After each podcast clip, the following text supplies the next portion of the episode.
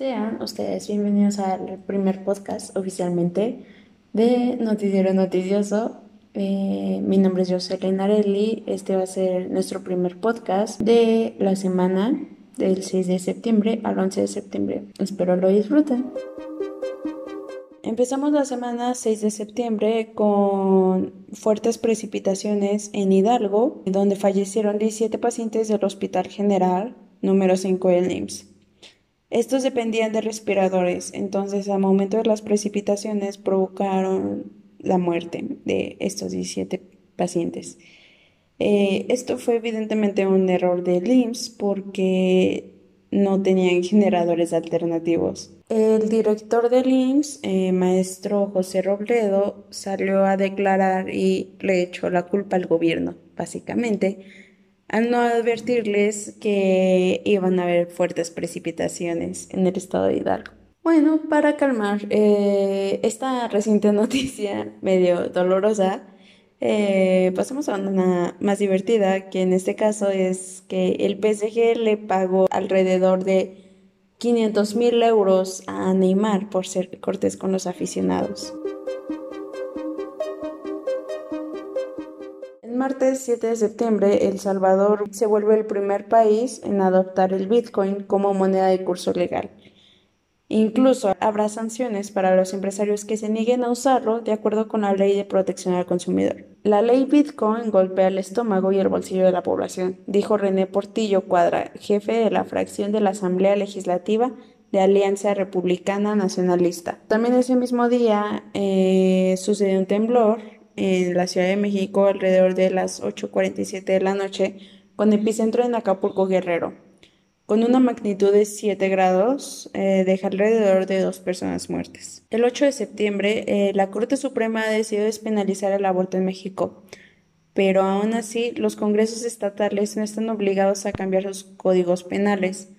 Por ahorita solo cuatro estados de la República Mexicana tienen una ley que permite la interrupción del embarazo durante las primeras 12 semanas. Esto es un gran avance para las personas pro aborto, pero aún falta mucho camino por recorrer.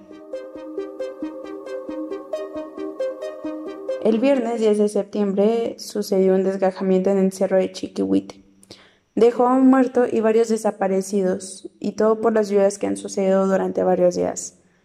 Ya se había advertido los deslizamientos dado la tierra está muy blanda por las constantes lluvias que han sucedido aquí en la Ciudad de México. Pero, sin embargo, las personas siguen viviendo en cerros y en zonas de alto riesgo. El sábado 11 se cumplieron 20 años de los ataques terroristas en Nueva York. Estos ataques fueron formados por integrantes de Al Qaeda secuestraron cuatro aviones, American Airlines, el vuelo 11 que se estrelló en la Torre Norte. Fue el primero que se estrelló a las 8.45 de la mañana. Pocos minutos después eh, se estrelló el vuelo 175 United Airlines contra la Torre Sur a las 9 de la mañana. Pocos minutos después se estrelló el tercer avión, que fue el vuelo 77 American Airlines pero este fue contra el Pentágono. El cuarto vuelo que secuestraron fue el 93 United Airlines. Este no se estrelló contra un monumento importante. Se presume que iba para el Capitolio o para la Casa Blanca en Washington, D.C., pero los pasajeros se rebelaron y lucharon contra los secuestradores, logrando estrellarse contra Shanksville, Pensilvania.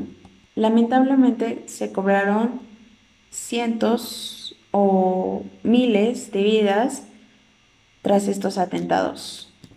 Hasta el día de hoy se siguen recordando esas vidas, se siguen revelando identidades de aquellas personas que no lograban identificar en ese momento.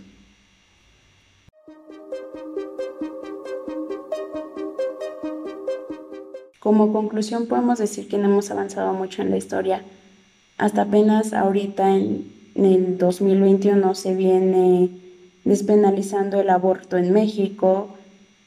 El Cerro del Chiquihuite ya tenía muchos antecedentes, muchas situaciones donde se veía venir el deslave.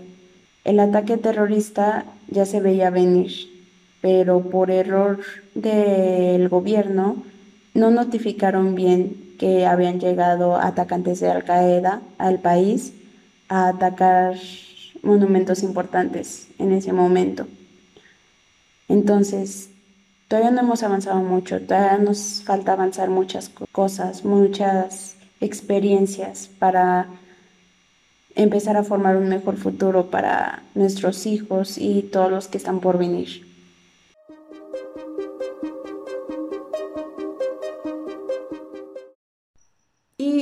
Esto es todo por este primer podcast. Espero que haya sido muy informativo para ustedes y que estén al día con estas noticias. Gracias, mi nombre es Jocelyn Areli y mi Instagram es areli-romero9274, si me gustan seguir. Ahí subo muchas cosas sobre mí. Bonita noche.